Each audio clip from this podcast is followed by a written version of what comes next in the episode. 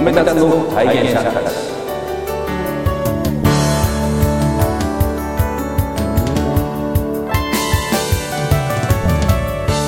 褒め立つの体現者たち。このシリーズはですね一般社団法人日本褒める達人協会の認定講師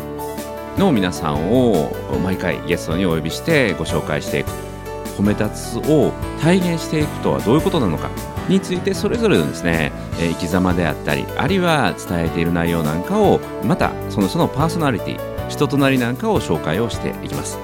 記念すべき第1回目は、えこの褒め立つ協会の専務理事の松本秀夫専務にですね来ていただいて、えーお話を聞いていきたいと思います。まあ身内なんですけども、まあ、第1回目ということで、まあ、専務がですねもともとは他の仕事をされながら、えー褒め立つの認定講師をしてそして、えー今は専務として活躍をしていただいてます。専務どうぞよろしくお願いします、よろしくお願いいたします。えー、専務はですね、はい。ちょうどまたタイムリーにですね、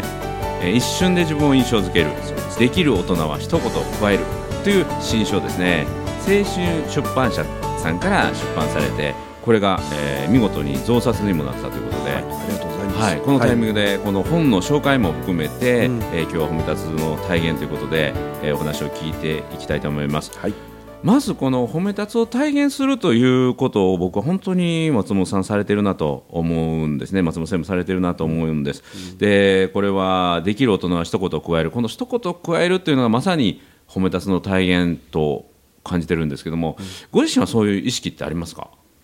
もともとうんしてたわけじゃないんですけどね、もちろんしてなかったあ時の時代の方が長かったとは思うんですが褒め立つのお認定講師養成講座を通したり、あと、まあ、自分のお今までのお仕事や、えーいろんな方たちとのつながりの中でおっとこれはと思ったことをおちょっとこう、えー後からこう糸でつないでみると、あそういうことだったのかなと、うん一言加える、これが大切だったんじゃないかなと。はいあのこのシリーズで初めて松本さんを知ったという方のために簡単にこう自己紹介的なものをしてもらうとどういう人なんですかね松本さんってね。はい、あの今現在一般社団法人日本褒める達人協会で専務理事として褒め立つをお伝えしているということですで1年半前にこの協会に来たんですけどもその前は、えー損害保険の外資の損害保険の一番大きな会社ですかね日本では、でそこにおりました、えー経営企画部に最後いたんですかね、はい。経営企画部ってどんな仕事だったんですか？まあ、要するにこの役員会議の直下一番、あの直属というかすすぐ下。はい、すぐ下ですね、はでえー会社の方向性を決めたりとか、えー会社全体をバランス取りながら、うえー役員社長と一緒に、うん。えー進めていくと、うん。そういった場所ですね、はい。ちなみにその社長っていうのは日本人なんですか？その時代は日本の方でした、はいそうです途中で外国の人にもなったりとか、えーあ今あそうですね。はい。でもあの外国の方とも連絡取ったりあるいはいろんな会社が一緒になる中での社風作りとかね、はいはい。すごい大きな仕事されてたんですよね。そうですね。ちょうどあの会社が経営統合するタイミングに最後いましたので、えーもともと外資の会社なのであのホールディングスとかは皆さん外国人の方がね、多いですから、はい。えー私は英語ができたわけではないんですが、実は。でもおある程度使わなきゃいけないというのがありまして英語のメールとかもやり取りしながら。なるほど、はい。まあ、出世コースにいたというかね、上層部と仕事をしてたということで、まあ、その辺のくだりがね3年前の「褒める人ほどなぜ出世が早い」という本にまとめられて、でその本もねすごく反響があったんですけども、はい。その出世をする前は何をしてたんでしたっけ？えーとですねまあ、その保険会社の正社員になる前がその保険外務員、いわゆる契約社員、はい。えーこういう言い方する、まあ、自分のことだからいいと思いますけど、明日をも知れぬ。あのフルコミッション契約社員、えー保険売ってなんぼという、はいはいはいはい、えーというところに45ザ営歳そうですそうです。はい45歳の時に。45歳でそこに飛び込んだ。飛び込みました。さあの気がつけばその業界で45歳になってたんじゃなくて45歳になってその明日をも知れぬ営業の戦いの世界にフィールドに出たってことですね。そうなんです、はい。あのその前は？その前は、えー家業がガソリンスタンドだったもので、うん。えーそこを兄が社長をしてたんですけれども、ね手伝いながら、まあ、ちょっとガソリンスタンド、まあ、今もそうですけど非常に厳しい時代で、えーまあ、なんとか家族でここをしのいでいこうという感じで、はい、手伝っていまして、ね、そこを立て直しされたんですよね。そうですね、まあ、なんとかあの小さいながらもやっていけるかなというところで、まあ、ただ、あ兄と私2人でね、これから先10年も20年もやっていけるのはちょっと大変かなということで、兄に任せて、じゃあ俺は外の飯食ってくるわというかっこいいことを言いながら、いい45歳で転職と。はい。そのガソリンスタンド時代に実はあの記録を作られたという洗車の記録。えよくあの覚えていただいて ありがとうございます。はいは。1台の洗車機であ自動の洗車機じゃないですよ、あの1台1台洗う洗車機で1日に185台洗ったという。すごいですね。はい、あの洗車機メーカーの方が腰を抜かしていらっしゃいました。はいはい。へー。そんな洗っちゃったんですか？えこの洗車機そんな洗えないはずなんですけどという、へはいちょっといろいろ工夫を凝らし工ました。夫をしてね。大晦日の日でしたけど、えその前は何をしてたんですか？その前はちょっといろいろ転職をしていた時代がありまして、まあ、悩んでた時代とかもあったんですけど、まあ一番最初はあの歌手のさだまさしさんのマネージャーとか、それで8年半ほどやっておりました。うんとかっていうことじゃないですけどね。おっていうところですけどね。ととかです。はい。さださんの事務所に、えー大学卒業後、ははいい、入りまして、まあもともと大学生の時からアルバイトで、はい、えーおご厄介になってたんです。最初のこのプロフィールを聞いた時に最初にそれを打ってよって言ってね この音声で初めて松本さんをあののことをね知った方はそこを最初に打ってよというかもしれませんけども、今でもねえ松本さんってあのあの亀尾の松本さんなんですかっていう。そうなんですあの当時文化放送さんの「セイヤング」っていう、はい。えー深夜放送ですね、がレギュラーでさださんが持ってまして、えーその制作を僕も担当してましてあのまあ、いわゆるたけし軍団さんのように、う。んこういう状況なんですけど放送中にしゃべ喋っていいよと。も僕は本当はあの脇ではがきの整理をしたりとかですね、はいい。ろいろしている役回りなんですけども、どうしてもねさださんがなんか面白いこと言っちゃうもんですから、でたまに振ったりするもんですから、もう喋っちゃったりしまして、まあ、どうせもう喋るんだったらちゃんと喋ってしまえということで、いつの間にか、はい、放送中も喋るようになったと。なるほど。はい。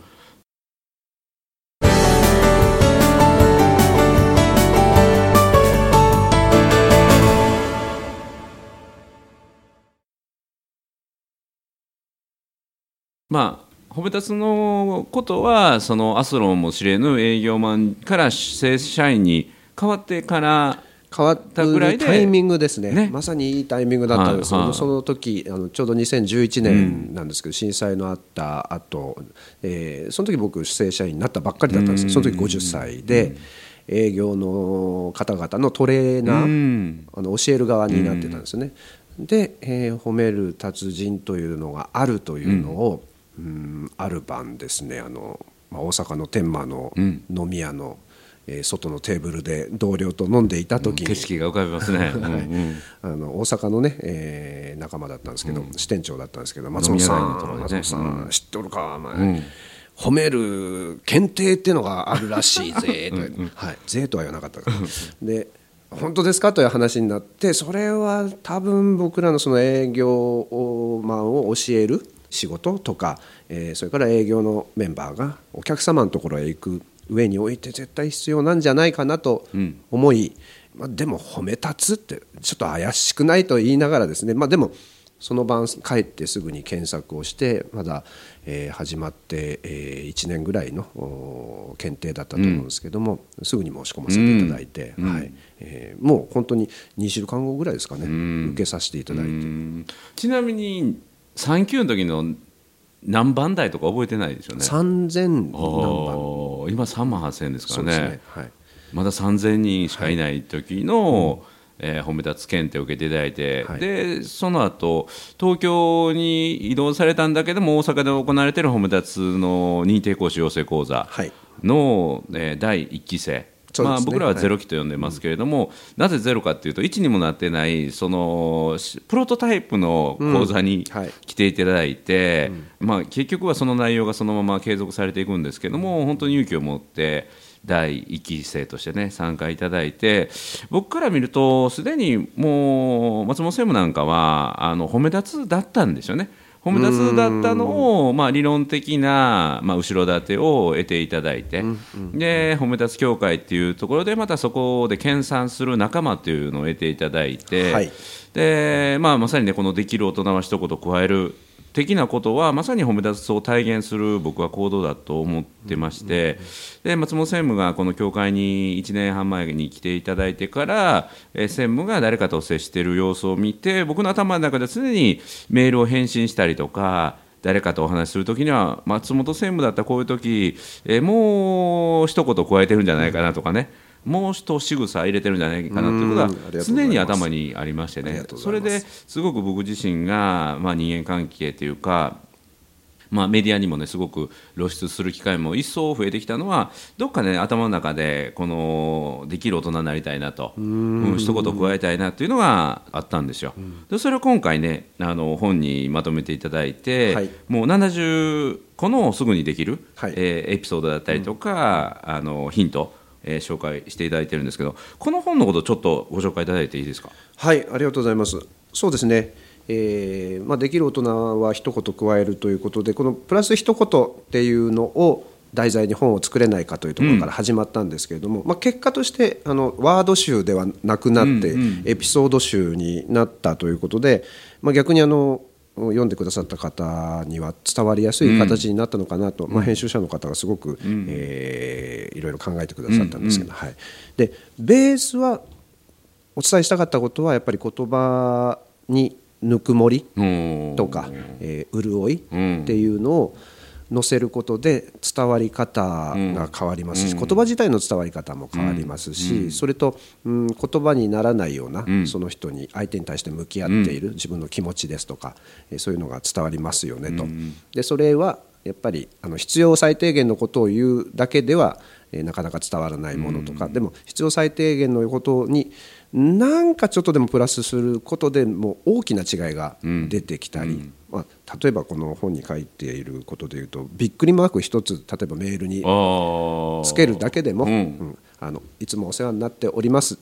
ではなく、うん、いつもお世話になっておりますってびっくりマーク一つついてるだけで相手の方を向いている感じとかいうのが伝わるんじゃないでしょうかっていうそんな、まあ、些細なことなんですけどね、はい、でそういうのをちょっと意識するだけでまあ、ぬくもりとか、潤いとか、そういうのが伝わるんじゃないかなと思って作らせていただいた本なんですね。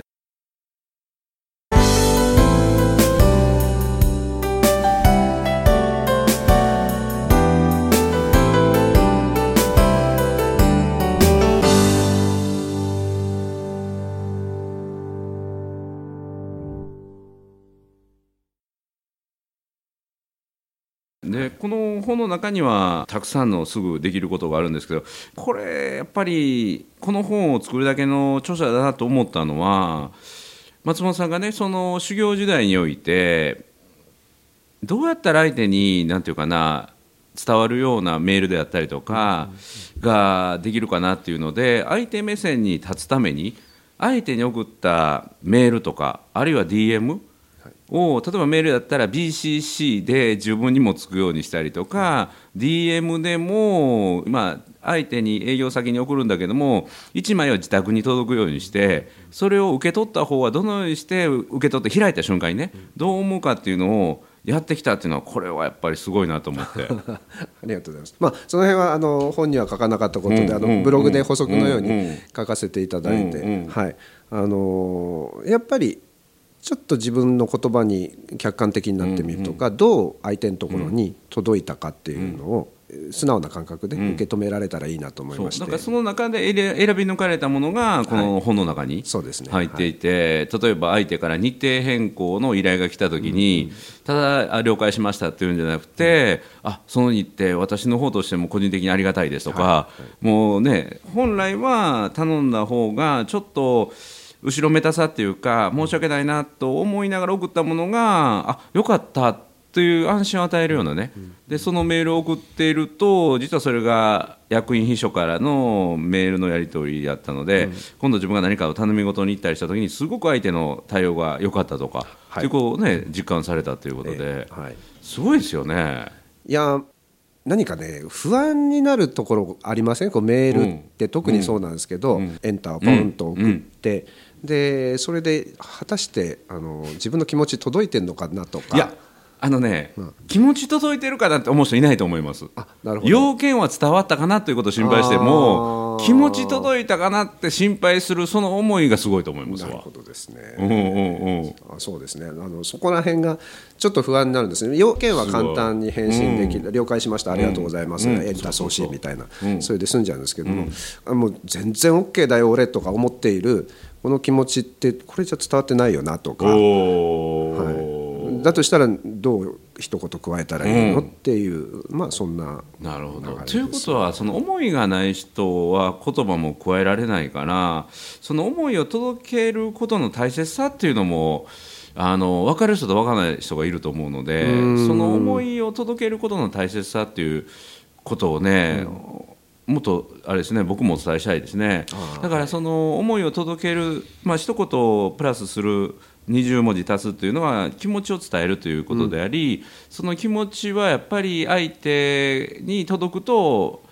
ファンになってくれたり応援してくれたり、はい。っていうことがどんどんどんどん起きてくるということですよね。でこの本にも20文字のプレゼントっていうのがあるんですけど、それを明確に意識したというのが、まあ、本の中にも書かせていただいてるんですけどある上司がいまして、はい。でその保険会社の本社に行った時なんですけどね、でまあ、そこまで細かくは書いてないんですけどお実際は震災の時だったんです。2011年にえー東日本大震災が起きた直後にで本社機能もなかなか難しくてあのみんな出社してこれないとかいう状況の時にあの、まあ、スカイプを使って連絡をし合って、状況報告なんかをしたりとかねしてたんですね。上司に対して、まあ、あのメンバー全員が、えー連絡をすると、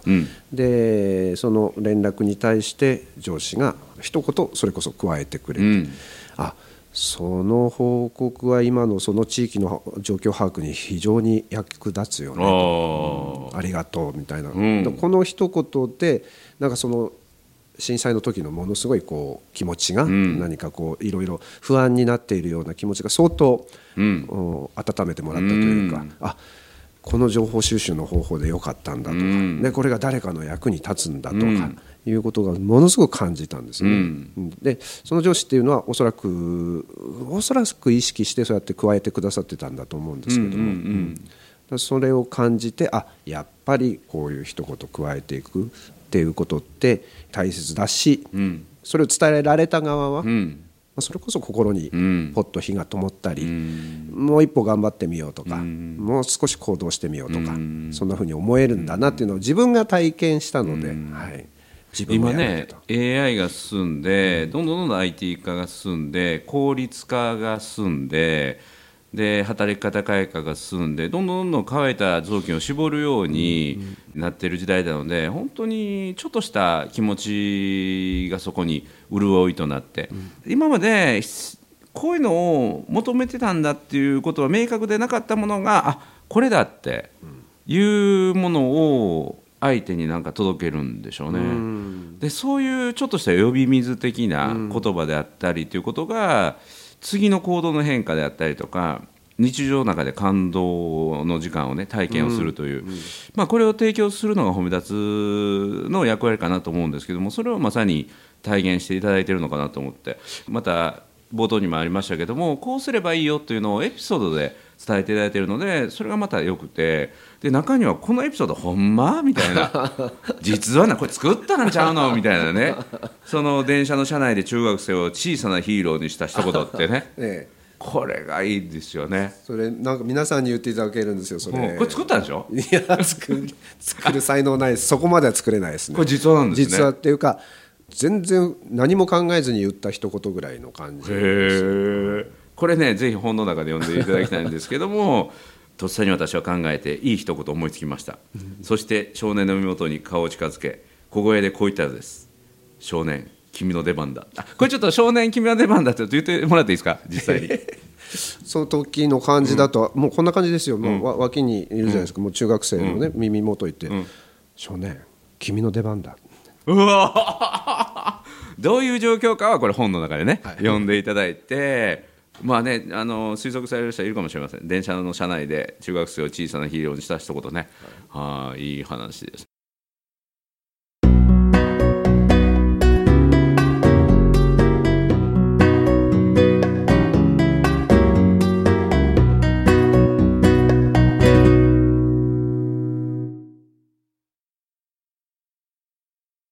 でこの本で増刷になったというか、まあ、この精神出版社さんも松本専務のことを著者としてそしてこの本をね押してくれてるっていうのがこの編集を担当された方がすごくまた仕事ができるビジネスマンにパーソナに変化してた。あもうさらにさらにさらにみたいですね。ねはい、うん。はいはい。あのもちろん元からものすごいお仕事できますし、すごい発想力企画力それから取材力を持たれた編集の女性の方なんですけども、その青春出版社さんの他の担当の方にちらっと後からお話を聞いたら、もうねあの彼女がなんかすごいここへ来て勢いがまた変わってきてお松本さんの本をね担当させてもらってから、ね、やけ元気だし、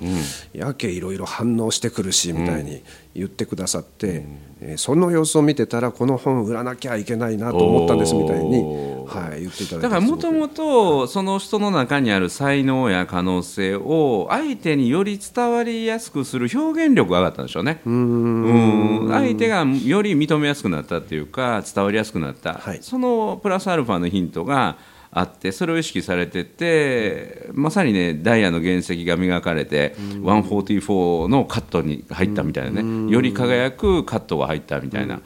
他のあのメディアでもこの、まあ、最初に取材のために著者と会わないといけないから、まあ、読んどこうと思って読んで実践したらすっごい使えたから、あのもう取材の段階でもう松本さんのファンになってるということが多いんですよね。あもうそういうふうに言っていただくことがあって、うんはい、嬉しかったですね。はい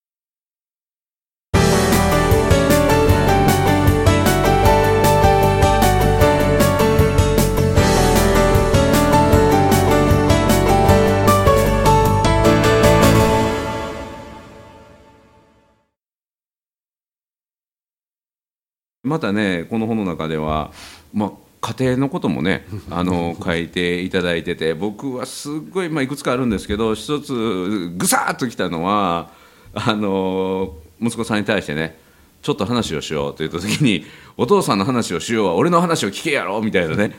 おぐさっと僕自分の胸に矢が刺さる刺さるみたいな。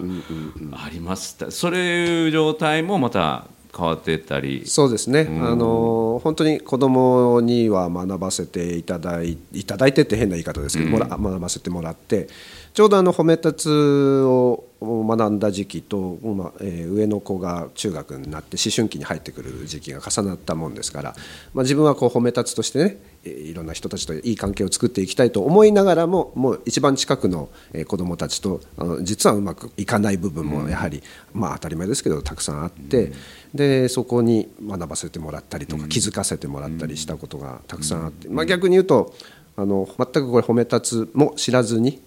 いたらば、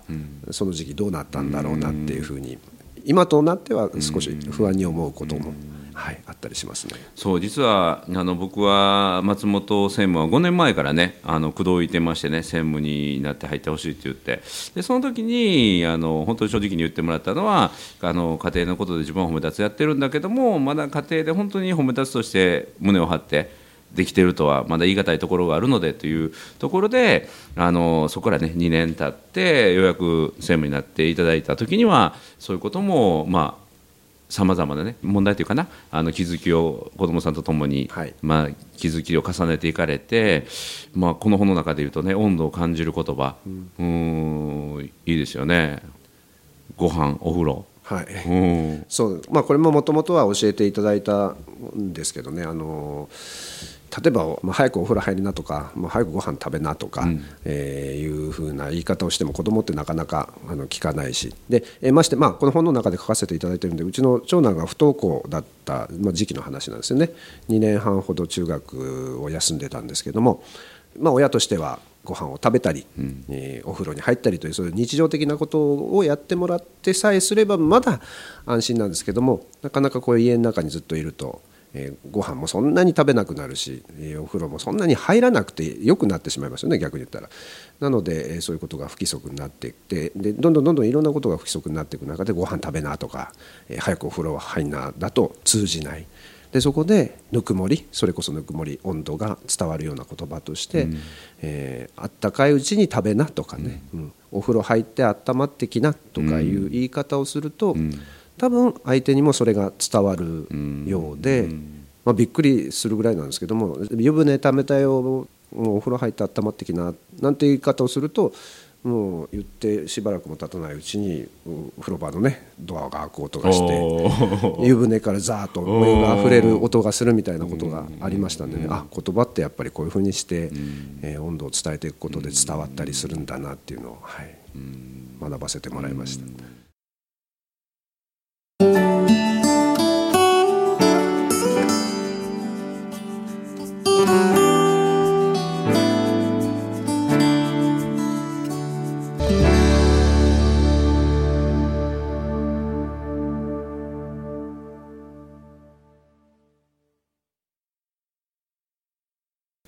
そういうエピソードがもういっぱいこの一冊の本に詰まってて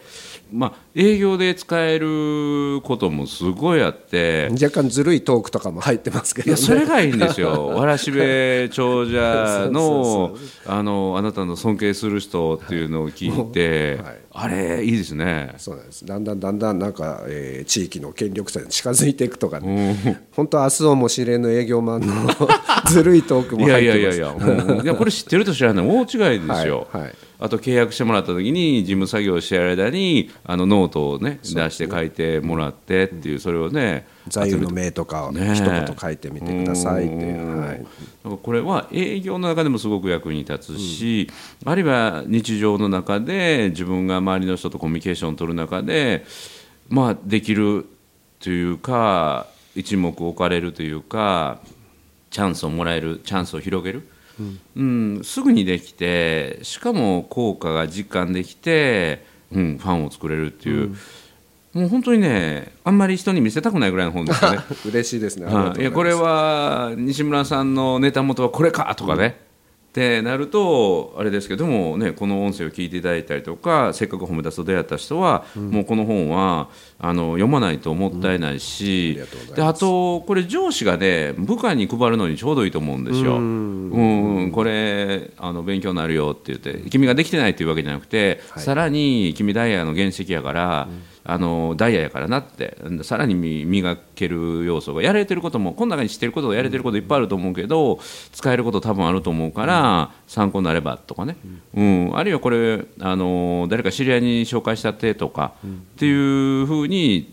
プレゼントするのにもすごくいい本だと思うので。でたすき掛けでの関係性っていうのもすごくいいって教えてもらいましたよねで直属の上司部下っていうのはなかなか相談したりとかしにくいんだけど他部署の部下には声かけれるし他部署の上司には相談しやすいしまた感情が動かない分だけ上司もいいアドバイスができたりするのでこれたすき掛けの関係性でアドバイスを送る、まあ、メンターを持つっていうのもすごくいいのでそのたすき掛けの斜めの関係性で上司があのお互いの違う部署の部下にプレゼントするとかね、っていうのもすごくいいと思うのでプレゼント本としてもこれすごいおすすめ、ああ嬉しいですね。ありがとうございます。はい。では最後にですね今日はこの本を中心にご紹介したんですけども、はい。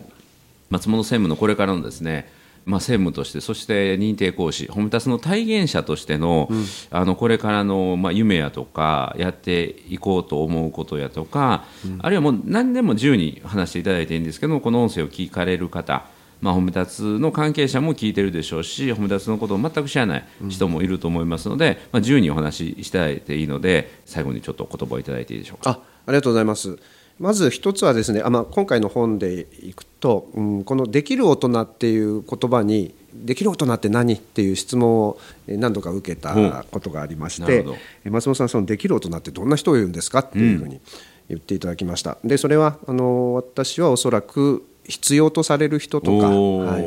いてほしい人だとかいうことだと思うんですね。どんな、えーまあ、職場であっても仕事であっても家庭であってもこの人にはいてほしいよな、うんとこの人は私にとって必要な人だよなっていうふうな人がきっとあの私たちあと編集の方が言いたかったこのできる大人だと思うんですね。でそれはおそらくこの褒め立つ日本褒める達人協会が目指しているまあえー人の姿というか、えーそういう人たちが多くいる社会になったらいいよなっていうふうに思ってます。えーやっぱり自分は誰かに必要とされたいっていうところもありますし誰かを必要としたいとも思うんですよねあのこういう人がいてくれて本当嬉しいなこの人ずっと自分のそばにいてほしいなっていうふうに思えるような人でそういう人こそがやっぱり褒め立つの目指している、えー人たちなんじゃないかなと思ってます。でそういう人たちができるだけたくさん増えてくるように、えーそれからもう一つあの僕の個人テーマとしてですねやっぱりこの本の「ぬくもりと潤い」っていうのがすごく個人のテーマなんです、うん。えー褒め言葉もそうですけれども人に、えーぬくもりとか、えー潤いとか心のですね、うん。心の潤い、えーを与えられるような、えー与え合えるようなそんなあの社会になっていけばいいなと思ってますんでそこを目指して、まあ、まずは私はその褒める達人協会の認定講師としてそれから専務理事としてできるだけ多くの人たちにお伝えしていこうと思っております。はいありがとうございます、えー褒め立つの体現者たち、えー記念すべき第1回目は褒め立つ協会の専務理事松本秀夫さんに来ていただきました、えー今日はありがとうございましたどうもありがとうございました。